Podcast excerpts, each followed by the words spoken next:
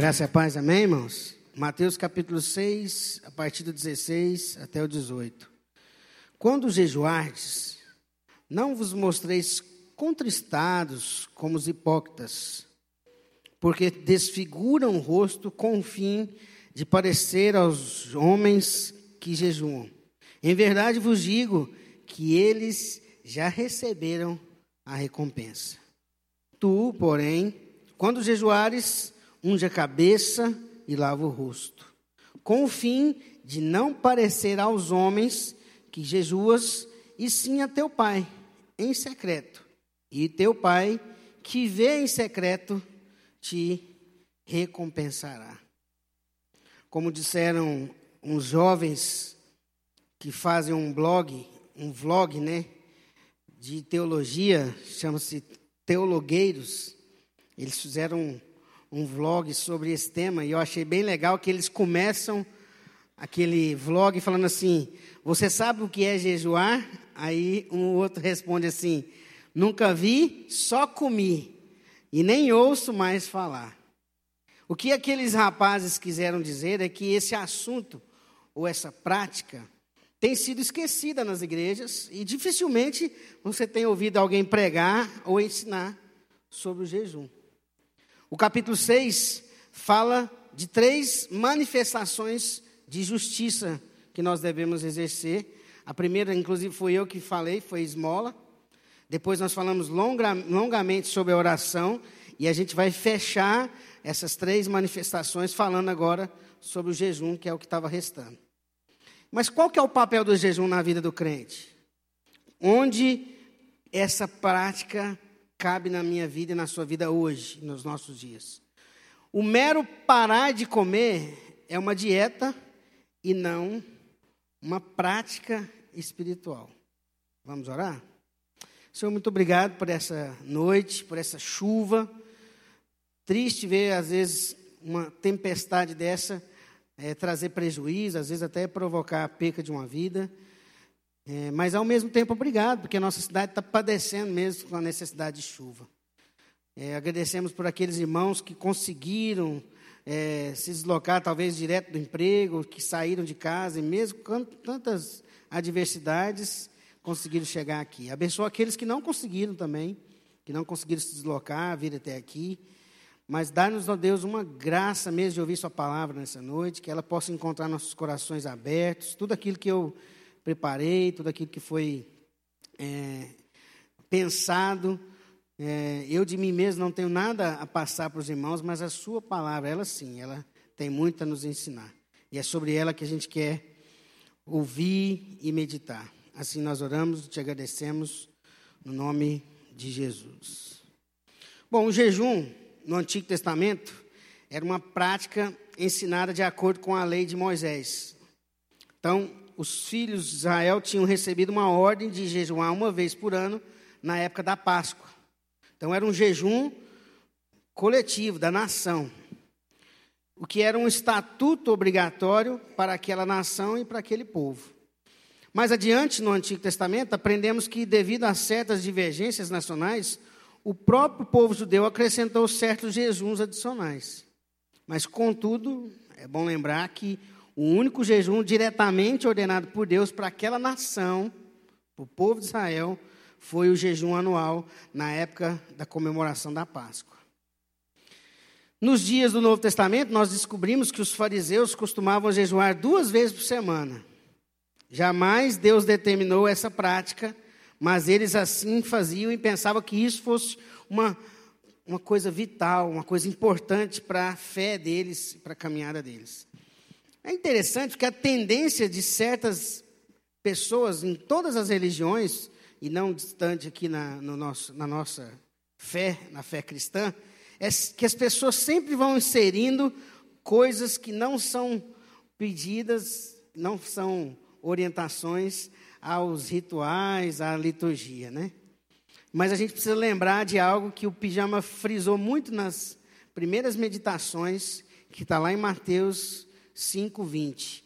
Pois eu lhes digo que se a sua justiça, que se a sua justiça, a justiça de vocês não for superior à dos fariseus e dos mestres da lei, de modo nenhum vocês entrarão no reino dos céus.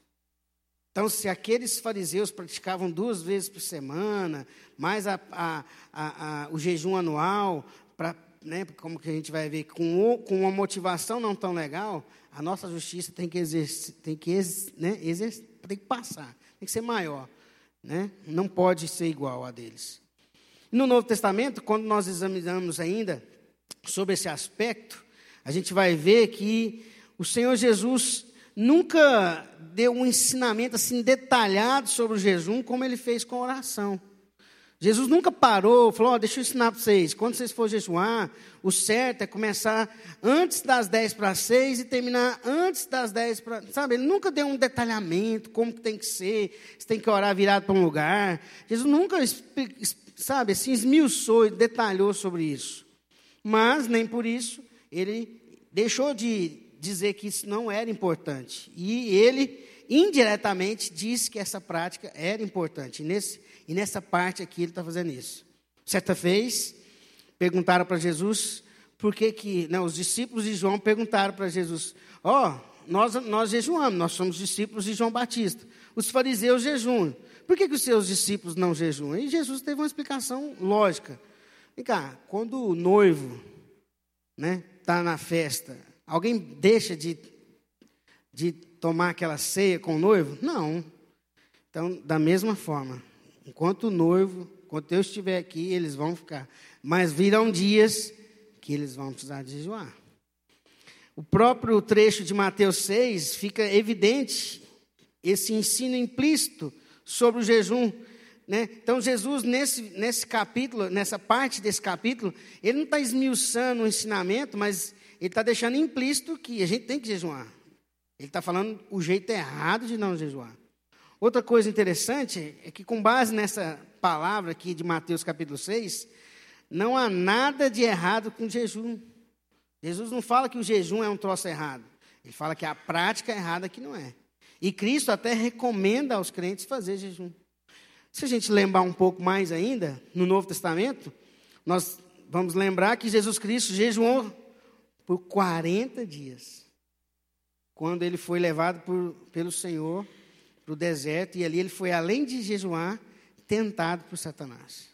Diz a palavra, deixa, deixa evidente que foi um jejum de alimento, porque ele não teve sede. Então ele não fez um jejum radical, assim, sem comida e sem água. Provavelmente ele ficou sem se alimentar. Então, quando a gente olha para o jejum, a gente lembra de um cara, um, um, um, cara que eu gosto muito, que inclusive nós temos estudado muito o livro dele para esses sermões no Sermão do Monte, que é um livro do John Stott que fala contra a cultura. O John Stott diz o seguinte: portanto, por arrependimento ou por oração, por autodisciplina ou por amor solidário, sejam quais forem as nossas razões, Jesus assumiu que o jejum tem um lugar na vida cristã. E se você não está jejuando, não pratica essa disciplina, é porque talvez você está igual alguém muito doente no UTI, a sua vida espiritual está igual uma pessoa muito doente na UTI, morre não morre. Porque a sua disciplina espiritual está fraca. Porque provavelmente sua vida de oração também está, provavelmente a sua vida de leitura e meditação também está. Mas aí a gente volta, vamos voltar para o texto. E aí a primeira coisa que me chama a atenção é que Jesus começa essa, esse trecho falando como não jejuar. Versículo 16. Cristo começa esse trecho fazendo uma negativa, uma orientação de como não fazer jejum. Jesus ensinou sobre a nossa contribuição, sobre a nossa oração, e agora ele nos ensina sobre jejum, para que nós não façamos como os hipócritas, como os fingidos que chamavam a atenção para si mesmos. Eles costumavam desfigurar o rosto e se mostravam entristecidos. Pensam as, umas figuras patéticas. Duas vezes por semana, essa turma de fariseus, que era uma turma significativa, saindo, né? Como se a vida tivesse quase que o Chapolin, né? Ou quase que o Chaves, quando foi deixado por todo mundo quando eles foram para Acapulco, né? aquela cena triste, angustiante. Eles provavelmente negligenciavam, sabe o quê? A higiene pessoal nesse dia. Ou cobriam a cabeça com pano de saco, ou talvez passavam cinza no rosto para ficar mais pálidos. Na época não tinha, né? Qual aquele negócio que você passa no rosto, amor? Ruge. Então, na, naquela época não tinha um ruge assim para deixar o rosto mais pálido.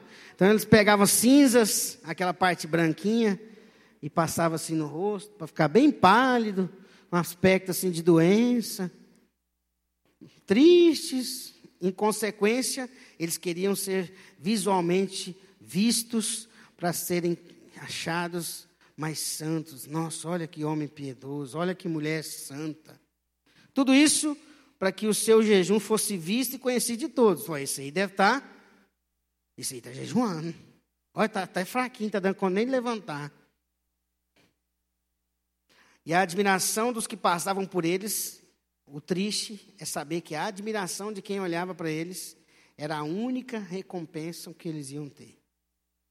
Jejuar é uma disciplina espiritual e ela perde o valor total dela se você faz essa disciplina com o fim de que os outros te percebam.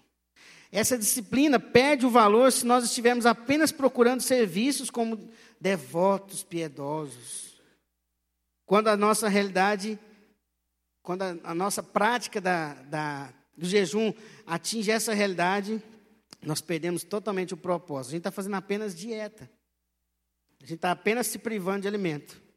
Jesus disse que não devemos exibir a nossa piedade ou a nossa virtude em troca de elogios humanos. Nós não devemos fazer essas práticas, como eu já tinha falado sobre a esmola, da mesma forma, se eu fizer um jejum para ficar mostrando, né, nem pintir o cabelo, a cara fica assim amarrotada, tem alguma coisa errada. Ainda né, pensando dentro dessa, dentro dessa ótica de como não jejuar, eu queria que vocês abrissem comigo lá em Isaías 58, do 1 ao 5.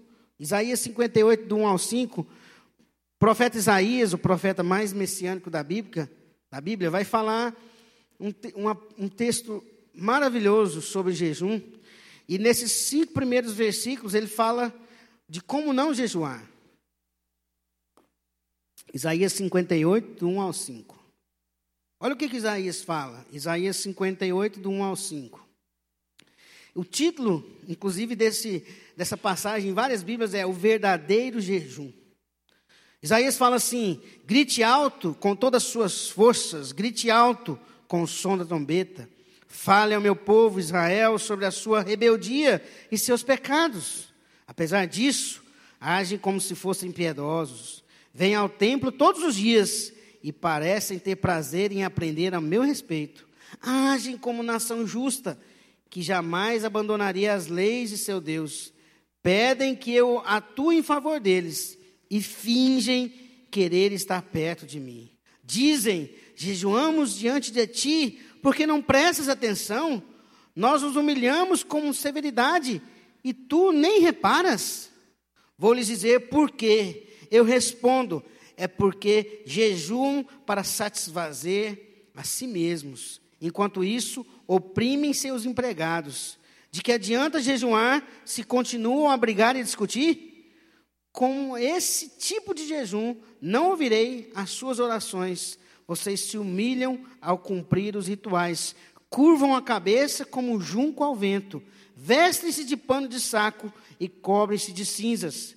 É isso que chamam de jejum? Acreditam mesmo que agradará o Senhor? Palavra forte, dura.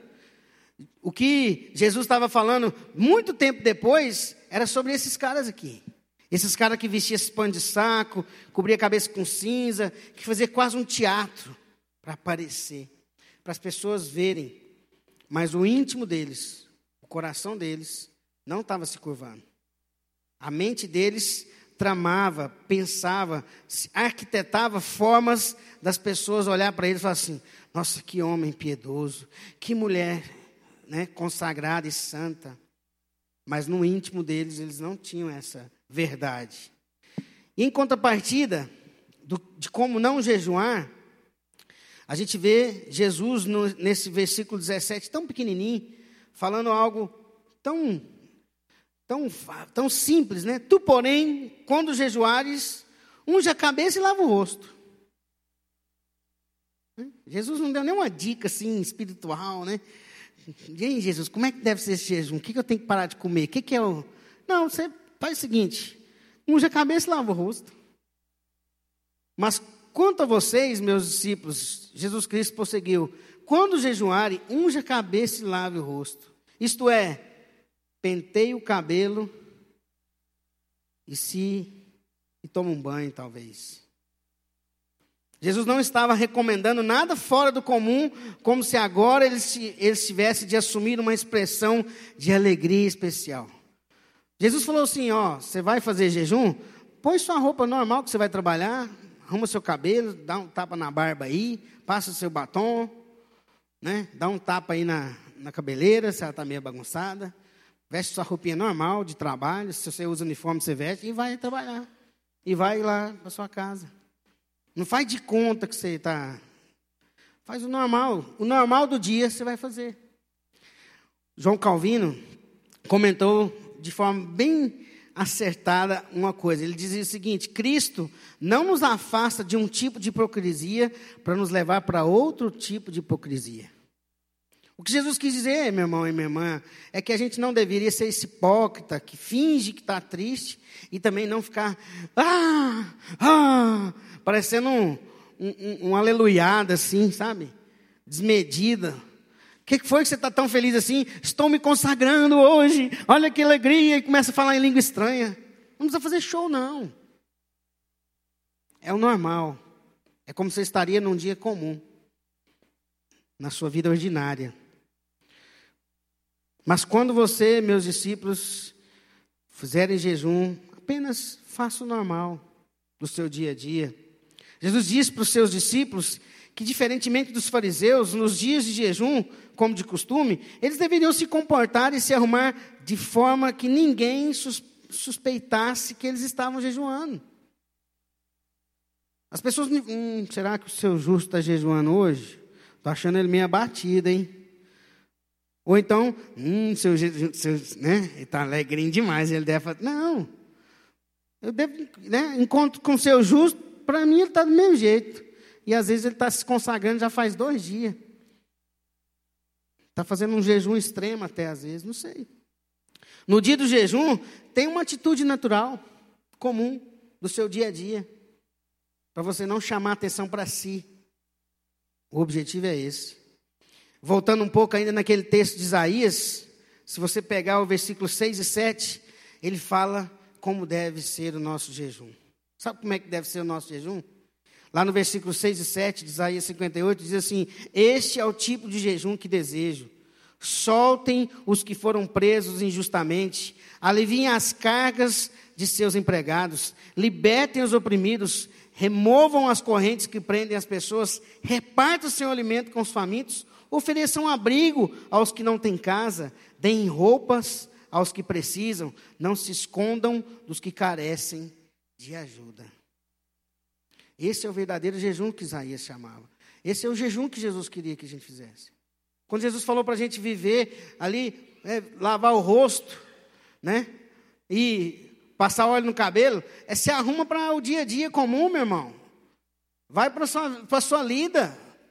Vai para onde você tem que ir no seu dia normal, para sua empresa, para sua repartição, para sua loja. Lá você vai atuar normal. E lá você vai agir com justiça, uma justiça que excede a dos fariseus. E quando a gente não jejua da forma errada, quando a gente jejua da forma correta, vem a consequência, vem o fruto, vem o resultado. É interessante que o versículo 17 fala que o, o fruto desse resultado, né, o, desse jejum correto. É interessante lembrar que, não, exi, não exigindo mais o dia dessa. Nós não estamos debaixo da lei dos judeus, de ter que fazer jejum na época da Páscoa. Essa exigência não é para nós. Aquela exigência de fazer um jejum por ano por causa da Páscoa, isso não se aplica a nós, porque o Cordeiro de Deus que tira o pecado do mundo já eliminou aquele cordeiro daquela época lá no, lá no deserto, lá no Egito, quer dizer. Todavia, nós não, tem, nós não temos a exigência de fazer um jejum, mas nós temos que pensar que para nós, nós precisamos de jejum para algumas necessidades. Por exemplo, as, as escrituras advertem contra a falta de moderação na comida. Aí Deus falou comigo aqui, irmãos.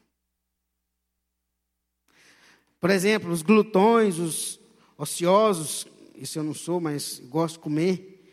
Os comilões preguiçosos não ficam, não vão ficar sem reprovação.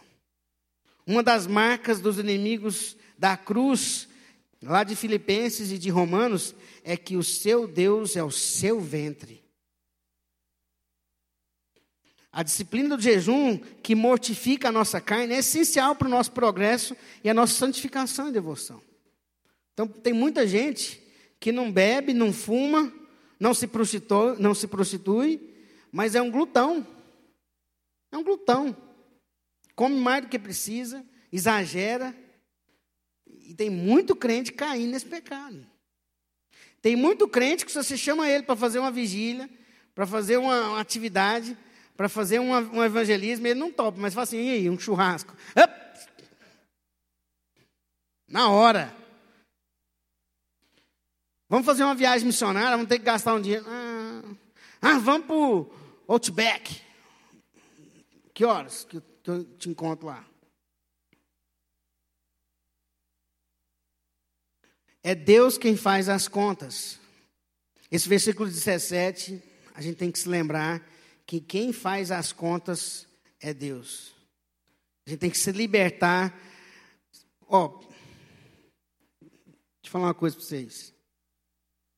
Pra, depois que você entra no reino de Deus, que você passa a fazer parte da família da fé, você tem que parar, esquecer a contabilidade para a fé, para a fé. Na fé, na religião, aqui onde a gente está exercendo a nossa fé, você tem que esquecer a, a parte numérica.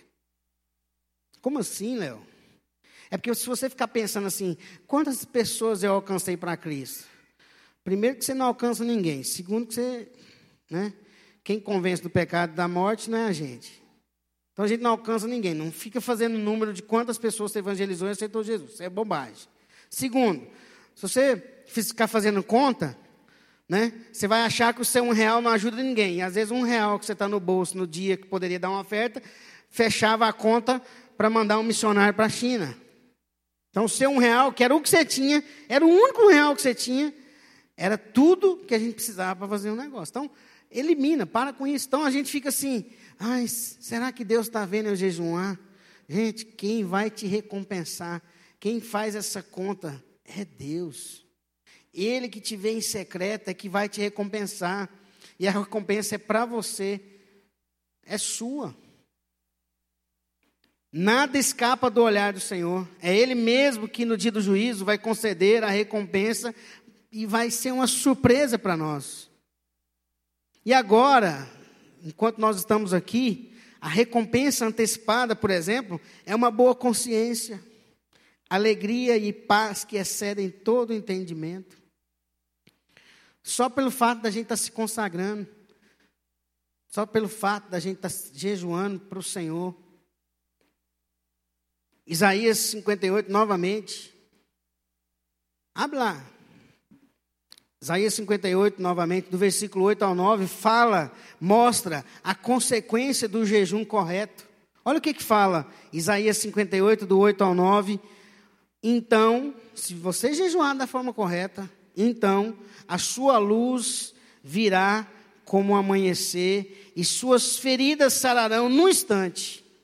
Sua justiça os conduzirá adiante, e a glória do Senhor os protegerá na retaguarda. Então vocês clamarão, e o Senhor responderá: Aqui estou, ele dirá. Diante disso tudo, irmãos, eu queria propor algumas aplicações para a gente pensar em como que esse texto se aplica nas nossas vidas? A primeira coisa é que a prática correta do jejum. No jejum, o nosso coração é humilhado. Jejum é negar a nossa natureza adâmica e o que sustenta a nossa, nossa carne, as refeições essenciais devem ser praticadas. Então, no jejum, a gente se humilha para Deus, não para as pessoas. E para cada um vai ser uma quantidade. Vai ter gente que vai conseguir ficar um dia ou dois, tem gente que consegue ficar só meio período, tem gente que nem pode jejuar. Porque a questão física dela não impede de ficar sem comer.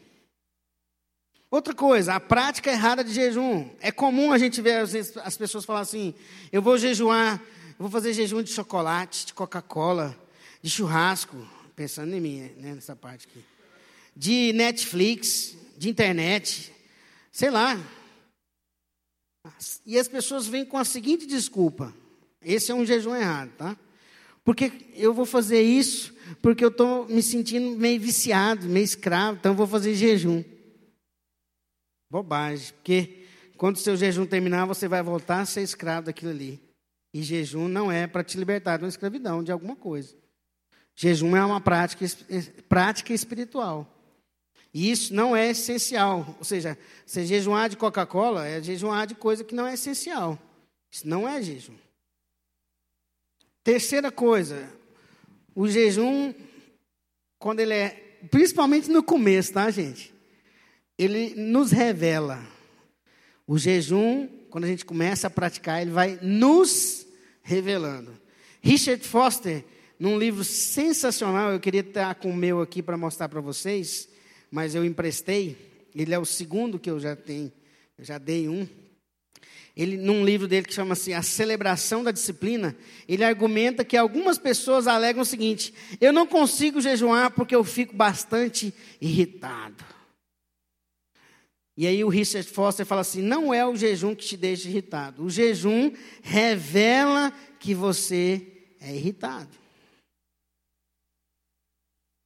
Tem outras pessoas que o Richard Foster fala assim: eu não faço jejum porque é eu fazer jejum começa as tribulações. Aí fala assim: não é o jejum que traz as tribulações. É você que está dando alguma brecha para essas tribulações.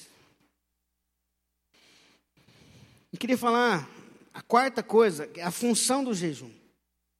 O jejum não é para dar carro, casamento, ou para Deus falar para você uma resposta de um negócio que você quer fechar. O jejum não é para revelação. O jejum é para que o velho homem e a velha mulher morra. Por último, a última aplicação é que as a consequência da prática correta do jejum. Sabe qual que é a consequência da prática correta do jejum? É que a consequência primária, a primeira coisa que acontece é que eu vou aprender a amar o que Deus, o que Jesus ama. Então, se eu amo o que Ele ama, eu assumo a agenda dele na minha vida, eu assumo os propósitos dele, eu assumo a vocação que Ele me dá, eu assumo aquilo que Ele espera de mim. Então, ele não está dizendo que amar o pobre é um jejum. Mas eu vou entender quando eu jejuar que eu consigo amar um pobre. Vocês entenderam? E para terminar, queria concluir falando duas coisas. Uma foi um, um pastor de Brasília, eu acho, chama Alexandre. E ele fala assim: o jejum é para que a velha natureza seja humilhada, diminuída, a ponto de que a nova natureza ganhe o controle da nossa jornada. 1 Coríntios 15 diz que em Adão todos morrem, mas em Cristo todos voltaram a viver. Jejum é o poder que faz com que o primeiro Adão retroceda em nosso ser e faz com que o segundo Adão domine o nosso ser porque é a nossa carnalidade que impede o domínio de Cristo na nossa vida. Quanto mais o jejum revelar quem eu sou, mais eu preciso jejuar para lutar contra aquilo que eu sou. Então, o jejum, meu irmão, é para que Deus trate a nossa vida, nos coloque mais rumo, no rumo do seu propósito para nós, nos coloque alinhados com aquilo que Ele quer da nossa vida e nos tire de propósitos errados, de consciências erradas. Nós estamos vivendo uma época difícil, por quê? Estou terminando já. Nós estamos vivendo uma época da modernidade. Eu preguei aqui para vocês hoje com um tablet e um Kindle na mão. Esse tablet aqui deve ter umas 15 versões diferentes da Bíblia.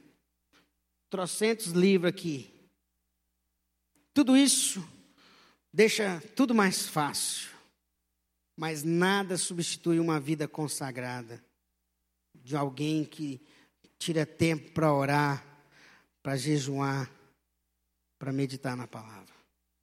Nós estamos vivendo uma época muito ruim de pouca gente com profundidade e muita gente rasa.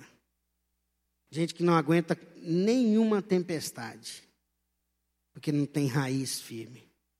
E aí eu me lembro de pessoas igual minha avó, Dona Maria Felipe, que foi quem me levou para a igreja. Foi alfabetizada lendo a Bíblia. Venha de oração, era dos coques. Venha de oração, fazia jejum. E nos dias de jejum, ela, eram os dias que ela gostava de fazer comida boa. Nós descobrimos depois, né? No dia de jejum dela, ela, a, a, a expertise da minha avó era fazer comida. Comida muito boa. No dia que ela fazia jejum, era o dia que ela caprichava na comida. Nós descobrimos depois, aí nós ia para lá. Mas ela gostava de fazer isso para quê? Para ela ver que mais importante que aquela comida era a vida consagrada para Deus. Vamos orar? Senhor, eu quero, quero te agradecer por essa oportunidade, esse dia. Obrigado mesmo, Deus, por aqueles que puderam vir e por tudo aquilo que o Senhor pôde falar conosco. De fato, Deus, nós não queremos começar a praticar o jejum ou continuar a praticar o jejum com a, com a motivação, com as intenções erradas. Nós não queremos ser hipócritas que fazem as práticas espirituais para serem admirados. Mas o que eu vejo nos nossos dias, Pai, também, é que o povo não está vivendo uma hipocrisia, mas está vivendo uma letargia. As pessoas não estão conseguindo mais orar, as pessoas não estão conseguindo mais ler a Bíblia, as pessoas não estão tendo mais ânimo de fazer um jejum. As pessoas querem um culto, um culto animado, um louvor pleno, uma palavra edificante, mas as pessoas estão muito fracas espiritualmente, porque as pessoas não estão te buscando, não estão com sede, com fome do Senhor. Oh, Pai, em nome de Jesus, muda essa realidade. Arruma, coloca a nossa motivação no, no foco certo. Tira-nos, ó Deus, de práticas espirituais erradas, como fazer jejum para obter coisas, fazer jejum para se libertar de vícios. Ó Deus, nos ajuda a entender que nós jejuamos para que a nossa vida diminua e o Senhor cresça em nós. Para que o velho homem diminua e o novo, o novo ser, o novo Cristo em nós cresça dia após dia. O Pai, nos conduz nessa jornada. Uma jornada, ó Deus, espiritual mesmo, de disciplina, de dedicação. Nos ajuda, Deus, a seguir o leccionário ou outro meio de devocional. Nos ajuda, Deus, a levar a sério a oração, a oração diária, como a gente ouviu tanto aqui. E nos ensina também, ó Deus, a jejuar. Que o nosso jejum seja como o jejum lá de Isaías, não um jejum de um ganancioso, de alguém opressor, o jejum de alguém egoísta, mas o jejum de alguém que promove a justiça, aquele que faz o jejum para se aproximar do Senhor, mas cuida daquilo que estão à sua volta. Pai, em nome de Jesus, nós estamos necessitados de uma disciplina espiritual na nossa vida. Então, Deus promove isso em nós. Manda mesmo, ó Deus, sobre nós um, uma chama do Espírito sobre nós, para nos animar, para tirar, ó Deus, as teias de aranha, para, ó Deus, tirar as ferrugens para tirar aquilo, ó Deus, que está impedindo a gente de, de, de curvar nossos joelhos, de parar, ó Deus, o celular para lermos a Bíblia, e, ó Deus, de satisfazermos menos as nossas vontades carnais e jejuarmos para o Senhor, para que o Senhor veja e o Senhor nos recompense. Assim nós oramos, ó Pai, e te agradecemos por essa semana, pedimos, ó Deus, que o Senhor traga o Rafael em paz, ele que está voltando de viagem, que é para que a gente possa tê-lo aqui conosco na semana que vem, assim nós oramos em nome de Jesus.